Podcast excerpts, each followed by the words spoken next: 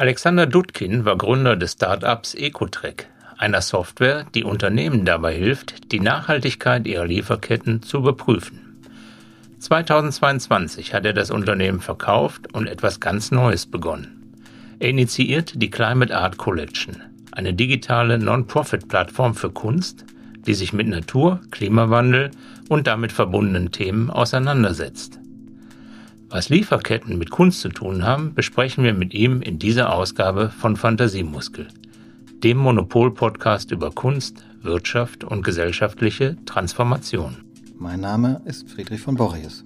Und mein Name ist Thorsten Fremer. Schön, dass Sie uns zuhören. Fantasiemuskel, ein Monopol-Podcast in Kooperation mit Vorstellungskraft X, einer Initiative von Thorsten Fremer und Friedrich von Borries. Ja, Alexander, herzlich willkommen. Hallo, freut mich sehr. Schön, dass du da bist. Und wie immer als erste Frage, wie bist du zur Kunst gekommen? ähm, gute Frage. Tatsächlich würde ich sagen, in, in der Oberstufe ähm, des Gymnasiums. Wir hatten Kunst-LK sozusagen, äh, bildnerische Praxis. Und ich hatte wirklich gute Lehrer, die mich schon damals mit Boys und Co. auf die Art und Weise, wie man wahrscheinlich Menschen in der 12. Klasse damit konfrontieren sollte, konfrontiert haben. Und das fand ich gut. Und ähm, du hattest also in der Schule Kunstleistungskurs, hast dich dann aber anscheinend nicht entschieden, Kunst zu studieren? Nee, das war eine sehr knappe Entscheidung. Also Kunst an sich, glaube ich, wäre wär so oder so nicht in, in also richtig bildende Kunst wäre, glaube ich, nicht in, nicht in Frage gekommen. Aber ich hatte natürlich sehr Richtung irgendwas mit Gestaltung zu machen gedacht. Und es, es war dann tatsächlich die, die Entscheidung zwischen der UDK in, in Berlin und der, der Beuth Hochschule, damals noch für Technik, heute BHT. Und warum auch immer, ich werde das immer wieder gefragt, ich habe mich für die BHT entschieden an der Stelle. Ähm, ja, und habe dann aber so wieder jetzt nach doch dann einigen Jahren so einen Bogen zurückgefunden und bin auch ganz zufrieden damit. Ja, wir haben dich ja auch nicht zuletzt deshalb eingeladen äh, zu unserem Podcast über Kunst und Wirtschaft, weil du ja in, in doppelter Weise für uns, also beide Ebenen miteinander verknüpfst. Ähm, bevor wir da näher einsteigen, kannst du vielleicht das erklären, was du gemacht hast, um dich jetzt wieder stärker der Kunst zu widmen vielleicht. Also was war das, die sehr kurze Geschichte deines Startups äh, Ecotrick? Gerne. Ähm, das war wirklich so ein grüne Wiese-Projekt entstanden aus dem eben Wirtschafts, äh, wirtschaftlichen Studium, digitale Wirtschaft studiert, also so eine sehr äh, tatsächlich betriebsvolkswirtschaftslastige Themen in Kombination mit äh, digitalen Technologien. Und daraus tatsächlich dann bereits während des Studiums hat sich dann so ein bisschen, es kam Corona, man hatte wenig zu tun und äh, hat sich mit Kommilitonen und Kommilitonen hingesetzt und ähm, ja mal so ein Projekt gestartet, was dann ähm, ja dann doch ausgeufert ist in einem, in einem echten Unternehmen. Wir haben uns damals mit äh, Lieferketten-Nachhaltigkeit beschäftigt. Also wir haben quasi versucht, auf Basis von öffentlichen Daten, die Unternehmen tagtäglich veröffentlichen, ähm, die Nachhaltigkeit dieser Unternehmen so ein bisschen, ja, ein bisschen Licht reinzubringen. Das heißt nicht, dass wir gesagt haben, alles, was veröffentlicht wird, ist, äh, ist gegeben und die Unternehmen sind damit nachhaltig. Im Gegenteil, ne? Ähm, es gibt ja auch Greenwashing. Aber so ein bisschen großen Unternehmen vor allem diese Brille aufzusetzen und äh, denen so diesen Verstand zu geben, hey, ähm, wo in meiner Lieferkette von überall, wo ich beziehe, sind denn vielleicht auch ja, Risiken vorhanden oder sowas wie Greenwashing vorhanden. Und das war so genau die Idee damals. Kannst du das ähm, noch ein bisschen detaillierter erzählen? Ähm, äh, weil das ja schon ein langer Weg von drei, vier oder ich weiß nicht, wie viele Kommilitonen sitzen irgendwie Corona-mäßig zusammen oder vor ihren Bildschirmen dahin, dass man ein Startup hat mit mehreren Mitarbeitern, dass man dann an einen großen Mitbewerber für wahrscheinlich nicht wenig Geld verkauft. Das ist ja doch ein längerer Weg als. Ähm ja, ja, definitiv. Ähm, also ich glaube, um vielleicht anzufangen, war wirklich, wie gesagt, im relativ äh, simpel und, und eigentlich mit der Intention, und das klingt natürlich auch wieder sehr, sehr ideologisch und äh, ich weiß nicht, wie, wie ernst diese, diese, diese Antwort oft gemeint ist, aber tatsächlich innerhalb dieser Kommilitonen, Kommilitonen, mit denen wir uns ähm, gefunden hatten, hatten wir schon so ein bisschen den Anspruch, okay, ähm, BWL und alles ist sehr schön, äh, Gewinnmaximierung ist, ist auch schön, aber vielleicht äh, gibt es ja dann doch da auch Ansätze, wie man ja, letztendlich diese ökologische Krise, in der wir jetzt stehen, in der wir davor schon standen, so ein bisschen, ähm, ein bisschen dagegen zu wirken. Und damit hat alles angefangen. Das heißt, wir hatten auch noch nicht die Idee am Anfang, sondern haben uns dann wirklich in so ein äh, Büro, das war irgendwie zwölf Quadratmeter, vier, vier Leute begeben. Das Ganze dann irgendwie drei Monate hin und her ähm, gespielt. Und dann kam natürlich auch in dem Verlauf raus, dass Unternehmen an sich natürlich immer am meisten ja auch Einfluss haben auf die Lieferketten und insbesondere auf alle Unternehmen dann darunter, also so wirklich so ein ganzes Ökosystem eigentlich mitge mitgezogen wird bei so einem, vor allem bei größ größeren Unternehmen. Und dann haben wir damit angefangen, ähm, nach wirklich nach Manier unserer ganzen Playbooks, wie sie heißen, im, im Studium, die wir bekommen haben. Äh, was muss man sozusagen machen, um so ein Startup letztendlich erfolgreich zu machen? Finde deine ersten Testkunden, also Testunternehmen, mit denen du das Ganze testest. Ähm, und wir hatten natürlich auch ein, technologisches Team, die, die, die sich da sehr, sehr gut auskannten. Und so haben wir das weiterhin kombiniert und sind dann so auch dankbarerweise auf Basis von sehr viel Fördergeldern, die wir damals vom, vom Berliner Staat, äh, vom Berliner Senat bekommen haben, ähm, der da viel gemacht hat ähm, im Kontext von, von, von Startups und äh, quasi Studium und, und Startup kombinieren sind wir dann da hingekommen. Am Ende waren wir dann wirklich nicht so viele, also ich glaube, wir waren insgesamt zehn. Ähm, aber am Ende stand tatsächlich dann auch die Frage im Raum, ich meine, wir waren auch dann noch relativ jung und ähm, wie können wir das denn jetzt, also sind wir bereit, zu viert Energie, so viel Energie jetzt weiterhin reinzustecken, um das jetzt alleine ähm, quasi zu wuppen? Oder gibt es vielleicht auch Wege, wie man kombiniert, wie zum Beispiel dann, wie du gerade meintest, mit so einem großen Marktführer, sogar irgendwie noch mehr, letztendlich global auf einer globalen Ebene noch mehr Unternehmen erreichen kann, um dann eben natürlich da auch wieder der Gedanke, diesen, diesen Impact zu haben. Also einfach diese Lieferketten in unserem Fall zu durchleuchten. Und das macht äh, sozusagen, macht ihr mit künstlicher Intelligenz oder wie ja. funktioniert das? Genau, also technologisch gesehen könnt ihr euch das so vorstellen, haben wir gesagt, es gibt einen öffentlichen Nachhaltigkeitsdatenabdruck von dem Unternehmen. Das heißt, da werden irgendwelche Reports veröffentlicht, inwieweit und welche Maßnahmen im Kontext der Nachhaltigkeit bei den Unternehmen ergriffen werden. Und wir haben das Ganze dann einfach pro Unternehmen ausgelesen. Eigentlich letztendlich diese menschliche Recherche, die da manchmal dahinter steht, imitiert und ähm, versucht, wie gesagt, zu bewerten, aber immer natürlich mit dem Disclaimer, es äh, ist alles öffentlich verfügbar und es basiert auf Daten, die das Unternehmen selbst veröffentlicht hat. Deswegen mit, mit Vorbehalt sozusagen. Und letzte Frage vielleicht zum Unternehmen. Ähm, wenn du sagst, ihr habt dann die Chance auch gesehen, mit einem großen Anbieter gemeinsam Größeres zu bewegen, heißt das, dass ihr zum Teil noch da arbeitet? Genau, also wir haben tatsächlich bis jetzt äh, fast alle noch, äh, die, die, die dort arbeiten und sozusagen war natürlich schon unter unser Anspruch, nicht einfach das, das Baby wegzugeben an der Stelle, sondern äh, dann auch noch gewährleisten, dass es weiterhin funktioniert, wie es soll. Und das haben wir jetzt eigentlich ganz erfolgreich gemacht, ein Jahr lang. Ähm, und mit Sicherheit werden sich dann äh, früher oder später die, ein oder anderen trennen, aber das war uns, glaube ich, schon noch wichtig, da gemeinsam dann auch mit dem Großen und mit den ganzen anderen Prozessen und Menschen ähm, was zu bewirken. Ja, dann da kommen wir sozusagen zurück zur Kunst. Wir sahen eben eigentlich nur bei den Anfängen stecken geblieben, nämlich, ähm, dass du diesen Kunstleistungskurs hatte und jetzt denkt man sich natürlich, okay, man hat sein Startup verkauft, ähm, jetzt ist man Kunstsammler und äh, verbringt seine Zeit auf äh, Galeriepartys. Ähm, oder wie war deine Rückkehr in Anführungszeichen in die Welt der Kunst oder gab es da noch Fäden, die auch noch von früher bestanden? Also was ist die da die Geschichte?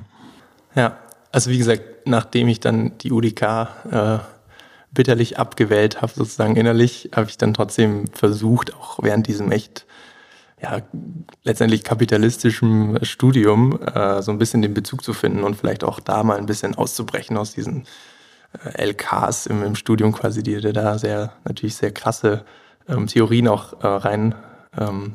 Und dann habe ich zum Beispiel bei ähm, einer Galerie in Berlin gearbeitet, äh, damals einfach als äh, im Kontext von der Webentwicklung, also gar nicht so, jetzt kein, keine kuratorische Tätigkeit. Ähm, und dann aber auch durchgehend versucht, je mehr ich dann auch ein bisschen so in diese Informatik-Richtung gegangen bin, tatsächlich auch selber ähm, oft dann aus ja, wahrscheinlich Stressbewältigung der ganzen Geschichten, die man in dem Alltag von so einem Startup mitbekommen hat, aber ähm, ja doch auch dann selbst quasi so ein paar äh, Projekte gehabt, die wurden noch nie veröffentlicht, aber äh, liegen sozusagen auf meinem Rechner rum und ähm, haben mich damit beschäftigt, genau. Was sind das für Projekte? das war tatsächlich, ja, das war tatsächlich oft so, sich wissenschaftliche Klimadaten anzugucken, also letztendlich so ein bisschen dann auch wahrscheinlich kommt von diesem Startup-Gedanken, wo wir auch diese Daten angeguckt haben und sie so versucht und sie ein bisschen ja, anders zu visualisieren, wie man das dann in diesem geschäftlichen Kontext immer von so ja, Balkendiagrammen und so kennt, sondern vielleicht mal überlegen, wie könnte man das denn ja, der, einer breiten Öffentlichkeit äh, darstellen, die keine Balkendiagramme mag oder kennt. Ist das auch die Idee, die hinter der Climate Art Collection äh, steht? Also so ein kommunikative Kraft der Kunst nutzen, um auf Nachhaltigkeitsfragestellungen, Naturzerstörung etc. hinzuweisen, oder? Genau, ich glaube tatsächlich, dass das dann damals, dass ich während dann sozusagen der Hochphase des Startups, wo ich mich Stress ähm, ein bisschen mit dem, mit dem, auf Basis von Stress mit der Kunst beschäftigt habe, ähm, so ein bisschen diese Gedanken kamen, hey, ist denn wirklich quasi dieser Business to Business, sagt man immer im, äh, im Fachjargon quasi, ist in dieser Kontext immer der richtige, um auch diese Nachhaltigkeitsfragen zu stellen und dann hat das Ganze so ein bisschen angefangen, in diese Richtung zu gehen. Und da gab es dann äh, auch, glaube ich, noch während, während Corona, ich glaube 2021, so ein Open Call vom, vom ZKM, dem Goethe-Institut Indien ähm, und nach einem, äh, einer lokalen indischen Or Organisation, die ja einfach irgendwie ein Open Source, also man sollte, die Aufgabenstellung war, es gibt irgendwie 70 Leute in diesem Programm international belegt, also komplett äh, digital und dann war die Aufgabenstellung, man soll ein Open Source Projekt, also ein Projekt, das letztendlich an alle oder für alle dann auch danach verfügbar ist, ähm, ins Leben rufen. Und dann kam die Idee im Kontext dieses, okay, wie können wir denn Nachhaltigkeit auch vielleicht nochmal einer breiteren Öffentlichkeit äh, mitgeben und, und eine breitere Öffentlichkeit daran interessiert, äh, interessieren, gerade im globalen Kontext. Ähm, ja, und dann Schritt für Schritt zum, zum Verein jetzt, genau. Und äh, das ist interessant. Was, was macht ihr da genau? Beziehungsweise du bist dann auch der Überzeugung, dass man mit Kunst ähm, sozusagen auf äh, Wirtschaft verändern kann? Gesellschaft und damit einhergehend Wirtschaft bestimmt. Ich glaube, das war, wie gesagt, auch der, der Kunstunterrichtsbezug, wo, wo wir dann auch früh mit Beuys konfrontiert wurden, der idealerweise dieses, diesen erweiterten Kunstbegriff sieht und, und Kunst halt letztendlich auch als politisches Mittel und ich würde für mich, glaube ich, schon so sagen, dass ich immer ähm, einen sehr politischen Anspruch an die Kunst habe. Oder die Kunst, die einen politischen Anspruch hat, interessiert mich sehr. Ähm, genau, und das war dann auch so ein bisschen die, die Zielstellung mit, diesem, mit, mit der Gründung des, des Vereins, dann auch, ähm, wie kann man erstmal die Disziplinen, ähm, die ich ja dann auch so unterschiedlich betrachtet habe, kombinieren. Wie kriegt man denn Wissenschaftlerinnen und Wissenschaftler, wie kriegt man äh, Aktivistinnen, ähm, und diese ganzen Ebenen, die der Klimawandel, die den Klimawandel beschäftigt, hin äh, und wie, wie, kann man die kombinieren und dann auch ähm, einer breiten Öffentlichkeit verfügbar machen. Also wie können, können Leute, ich meine, Berlin ist eine sehr vielschichtige Stadt und, und in Charlottenburg äh, beschäftigt sich wahrscheinlich prozentual eine viel höhere Bevölkerungs, ähm, ja, Bevölkerungsanteil mit Kunst. Wie kann man das dann aber wirklich in die breite Öffentlichkeit bringen? Und dann natürlich auch dieser globale Kontext dabei in, in Indien etc., wo ganz andere Lebensrealitäten herrschen ähm, und sich nicht jeder per se mit Kunst beschäftigt, aber Kunst vielleicht dann doch ein Mittel sein kann, ähm, wenn man sie richtig präsentiert, kuratiert oder ja, herstellt, vielleicht initial, um das Ganze dann doch äh, anzustoßen oder Handeln letztendlich zu, zu bewirken. Aber jetzt nochmal konkret, was ist eine Non-Profit digitale Plattform über Kunst, die sich mit Natur- und Klimawandel auseinandersetzt? Also was ist diese Climate Art Collection in zwei Sätzen? Was, was ist sie, was macht sie konkret? Der Begriff Sammlung ist ein bisschen irreführend. Letztendlich reichen ganz viele Künstlerinnen und Künstler bei uns ihre Kunstwerke ein, um sie dann und, und wir ähm, gucken dann quasi oder haben uns überlegt, die Kunstwerke dann Kuratorinnen und Kuratoren verfügbar zu machen, Galerien verfügbar zu machen oder aber auch unsere eigenen Ausstellungen oder ja, Veranstaltungen auf diese großen Masse letztendlich an Kunstwerken, die es vielleicht mal wird, ähm, ja, zu, zu ja, letztendlich diese Kunstwerke dann eben auszustellen und, und zu kuratieren auf der Basis. Das dann aber nicht mehr virtuell, sondern physisch? Beides. Also ich glaube, initial ist es ja sehr digital gewesen und dann haben wir gemerkt, okay, jetzt brennen uns die Finger, äh, wir können wieder. Und haben dann auch Anfang dieses Jahres zum Beispiel selbst äh, die erste Ausstellung ähm, veranstaltet im Kontext von dem, äh, von dem Verein. Ähm, aber weiterhin beides. Also da glaube ich, da gibt es natürlich coole Möglichkeiten. Und der Verein, sind es ganz andere Leute als die, mit denen du das Startup gemacht hast? Oder gibt es da Überschneidungen? Nö, das war ein sehr radikaler Cut, glaube ich, und auch für mich und das wäre wahrscheinlich auch wichtig, aber das sind ähm, sehr unterschiedliche Menschen. Natürlich war es mir sehr wichtig, da auch interdisziplinär wieder zu, zu arbeiten, Künstlerinnen und Künstler im Verein zu haben, genauso wie ähm, vielleicht eher so, so Leute wie mich aus der Wirtschaft, aber dann auch Wissenschaftlerinnen oder sogar ähm, ja, in, in den Bereichen sozusagen äh, Menschen zu haben. Und warum ist das ein Verein und nicht wieder ein Start-up? Weil man könnte jetzt ja auch sagen, da ist ein, auch ein ökonomisches Potenzial drin in diesen Ideen, die aus der Kunst kommen, den Denkweisen, den anderen Handlungsansätzen, die ja schon das Versprechen haben, dass sie unsere Gesellschaft verändern können. Also warum ähm, wenn man aus dieser Welt kommt wie du, da hätte man doch eigentlich noch viel größere Veränderungshebel. Eine gute Frage. Ich glaube, ich, ich, die ehrliche Antwort ist, ich wollte es einfach mal ausprobieren. Also ähm, klar, ich hätte, man hätte da bestimmt eine Galerie und äh, wie du meintest, ein kapitalistisches Konzept wieder daraus machen können. Auch da kann man dann natürlich wieder sagen, okay, man arbeitet mit, mit anderen Mechanismen. Aber letztendlich glaube ich, oder meine Hypothese in, der, in dem Kontext ist eben, ich, ich möchte diese breite Öffentlichkeit adressieren und ich möchte auch teilweise mit der Kunst provokant sein. Und ein Unternehmen zu führen ist dann vielleicht auch manchmal, also es ist sehr schwierig, manchmal sehr provokant zu sein und bestimmte Grenzen zu überschreiten. Und ich glaube, das war eine der, der Entscheidungen, warum, warum es dann doch ein Verein geworden ist. Und Förderung ähm, ist natürlich dann trotzdem ein wichtiges Thema, aber auch da glaube ich, äh, kriegen wir hin. Ja, es ist jetzt natürlich schwierig, auch über langjährige Erfahrungen sozusagen damit zu sprechen, sondern das Beeindruckende ist ja eher, dass das Ecotrack in zwei Jahren äh, sozusagen angefangen und verkauft hat und jetzt ist sozusagen die nächste Gründung. Aber jetzt, du sagst gerade, ihr habt auch schon erste Ausstellungen oder Veranstaltungen damit gemacht. Was waren denn deine Erfahrungen dabei? Oder war das für dich ernüchternd oder motivierend oder weil du auch gerade sagst, das ist ein Experiment. Ja, definitiv äh, super motivierend. Also es war tatsächlich sehr neu. Ne? Ich komme aus einer Welt, wo man immer digitale Modelle baut, die dann unendlich skalieren und eine Ausstellung ist sehr viel. Zumindest für uns war das sehr viel Arbeit, also wirklich physische Arbeit in der Vorstellungsvorbereitung und ähm, hat aber wahnsinnig Spaß gemacht.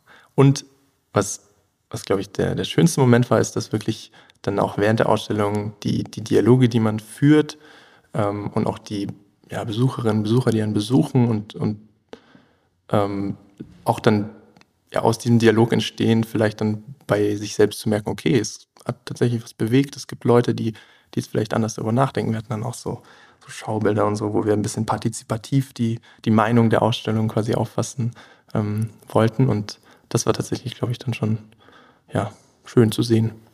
Ähm, ich glaube, du bist unser jüngster Gesprächspartner bislang. Wie, wie alt bist du, darf man das fragen? 24. 24. Und ähm, du hast eben davon gesprochen, dass dich an diesem Verein und der Auseinandersetzung mit Kunst reizt, Grenzen zu sprengen oder zu überschreiten.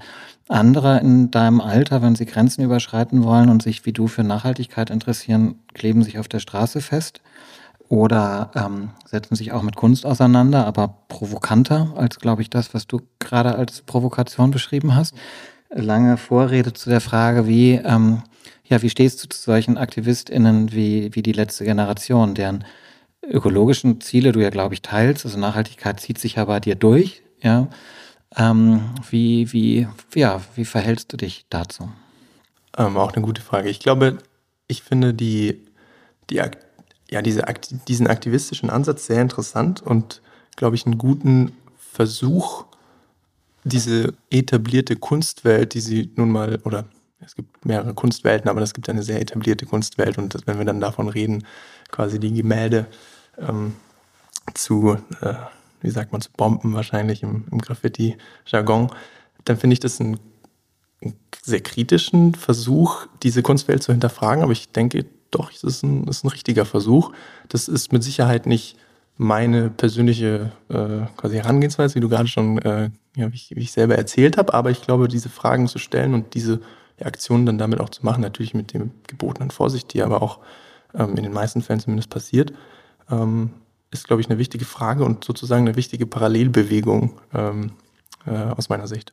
Ah, da gab es jetzt noch keine Berührungspunkte, weil du irgendwelche Klassenkameraden hast oder Studienkollegen, äh, die da jetzt sozusagen aktiv sind und man sich sozusagen innerlich fragt, okay, was ist jetzt der Weg, wie ich da wirksam sein kann? Ne? Also jetzt sozusagen, was ist, wie verhalte ich mich jetzt, wie positioniere ich mich, wie engagiere ich mich? Und du engagierst dich ja, das ist ja total gut.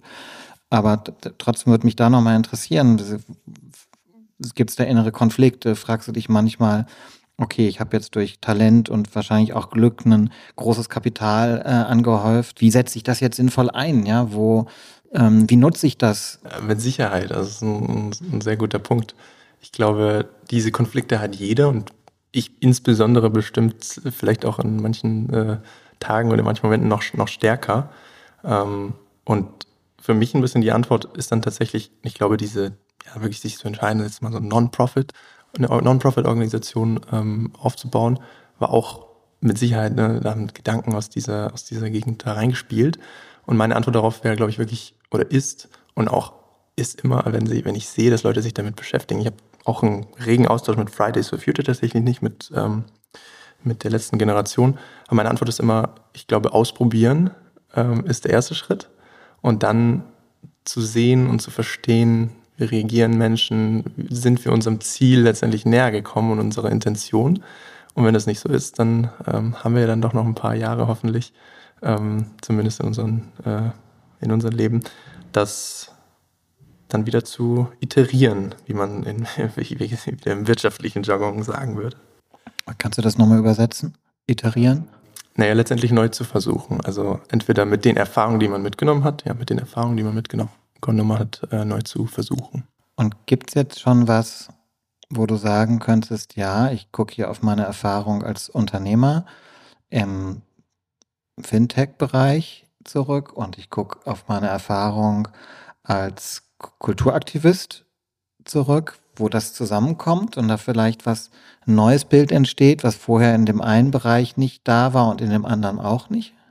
Ich, ich glaube schon und ich glaube, das ist auch der Reiz oder das äh, ein Punkt von denen, die ich mir aufgeschrieben habe, ist dieses Fördern von Interdisziplinarität und, und Offenheit dem gegenüber, weil ähm, ich zum Beispiel jetzt mit Menschen zusammenarbeite, die schon länger und eigentlich ihr ganzes Leben in Non-Profits gearbeitet haben und dann natürlich oft ich, der dann noch gar keine Non-Profit-Erfahrung sozusagen im aktiven Arbeiten hat, ähm, immer Sachen hinterfrage und sehr kritisch hinterfrage und man dann doch aber, ich glaube, im gemeinsamen Dialog auf einen Konsens kommt, der dann ja besser funktioniert vielleicht an manchen Stellen.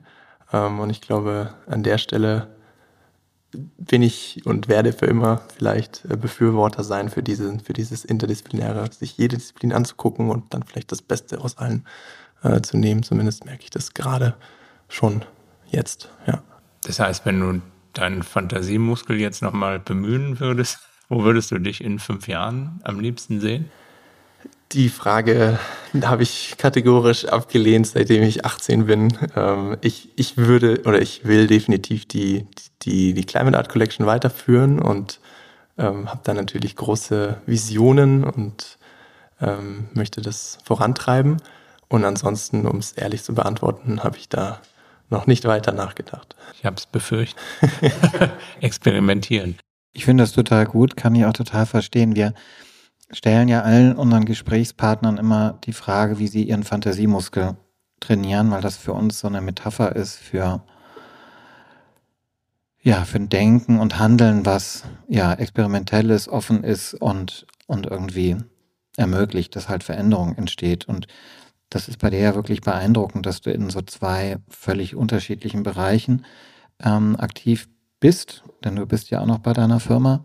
Ähm, und insofern würde mich schon interessieren, wie du sozusagen diese Vorstellungskraft oder diese gibt es sozusagen, ist die zu dir gekommen oder ist es einfach die Freude und die Lust oder ist es auch was, wo du Techniken oder Mittel hast, dass dir da manchmal einen Ruck zu geben und zu sagen, nee, das traust du dich jetzt, das machst du jetzt, auch wenn du es eigentlich nicht kannst oder noch nicht kennst. Gibt es da was sozusagen, ja, wie wir sagen würden, ein, ein Training für diese, für diese Fähigkeit, äh, Neues anzugehen? Ich glaube, ähm, spielt jetzt auch ein bisschen wieder auf meine Antworten von äh, vorhin an, aber dieses kontinuierliche Offensein und Eintauchen in Details, mit denen man sich vielleicht davor noch gar nicht beschäftigt hat. Ähm, sprich, wenn ich jetzt hier das Mikrofon sehe und äh, keine Ahnung habe von, von wie überhaupt äh, Mikrofone funktionieren, ähm, sich dann in das Wikipedia ähm, Rabbit Hole zu begeben und, und anfangen, sich mit ne, was vielleicht ganz anderem zu beschäftigen, ähm, das ist dann, glaube ich, unterbewusst und manchmal auch bewusst mein, mein Training äh, in dem Sinne. Ich habe noch eins, lieber Alexander. Du bist nicht nur unser jüngster Talkers bisher, sondern auch der Erste, der sich vorbereitet hat. Wir haben gesehen, du hast einen Zettel mitgebracht.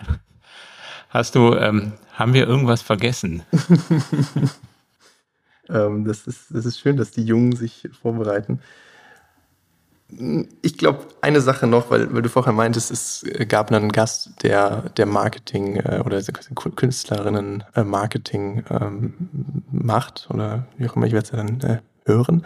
Ich glaube, das war auch so ein, so, ein, so ein Konsens auf Basis der Ausstellungen, die wir jetzt gemacht haben oder auch der, der Gespräche, die ich mit Künstlerinnen in dem Rahmen von dem Projekt hatte, ist dieses und diese, das sagt, und das wird dann auch so von Künstlern gesagt, ja, wir brauchen mehr Marketing.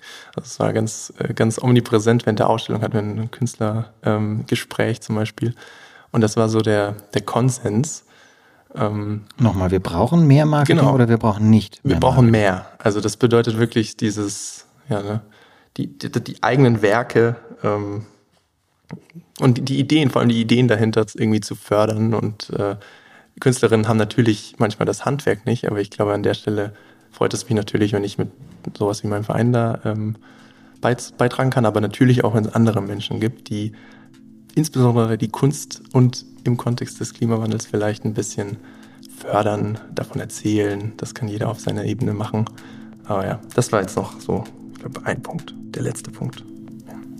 Ja, dann danken wir dir, äh, dass du da warst und Ihnen, liebe Zuhörern, fürs Zuhören. Ja, war total spannend. Vielen Dank. Absolut, Dankeschön. Und in der nächsten Ausgabe vom Fantasiemuskel treffen wir den Architekten und Präsidenten der Deutschen Gesellschaft für nachhaltiges Bauen, Amandus Sattler.